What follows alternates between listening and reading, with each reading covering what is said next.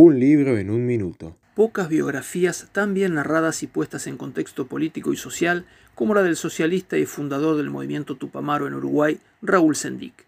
Sendic es el título del libro escrito por el también uruguayo Samuel Vixen, periodista de larga trayectoria en Montevideo.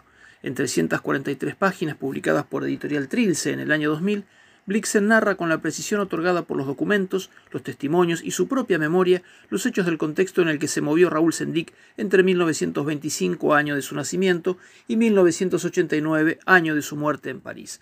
El libro está organizado en 22 capítulos donde la crónica narrativa y la descripción de situaciones revelan la buena prosa de Blixen para contar la vida de Sendic desde su adolescencia, su ingreso al Partido Socialista Uruguayo, su ruptura para fundar Tupamaros, sus 13 años de cárcel y su empezar de nuevo con la vuelta de la democracia en Uruguay en 1985 hasta su muerte. Una biografía de un tipo de otra época, justo hoy, cuando se cumplen 32 años de su muerte.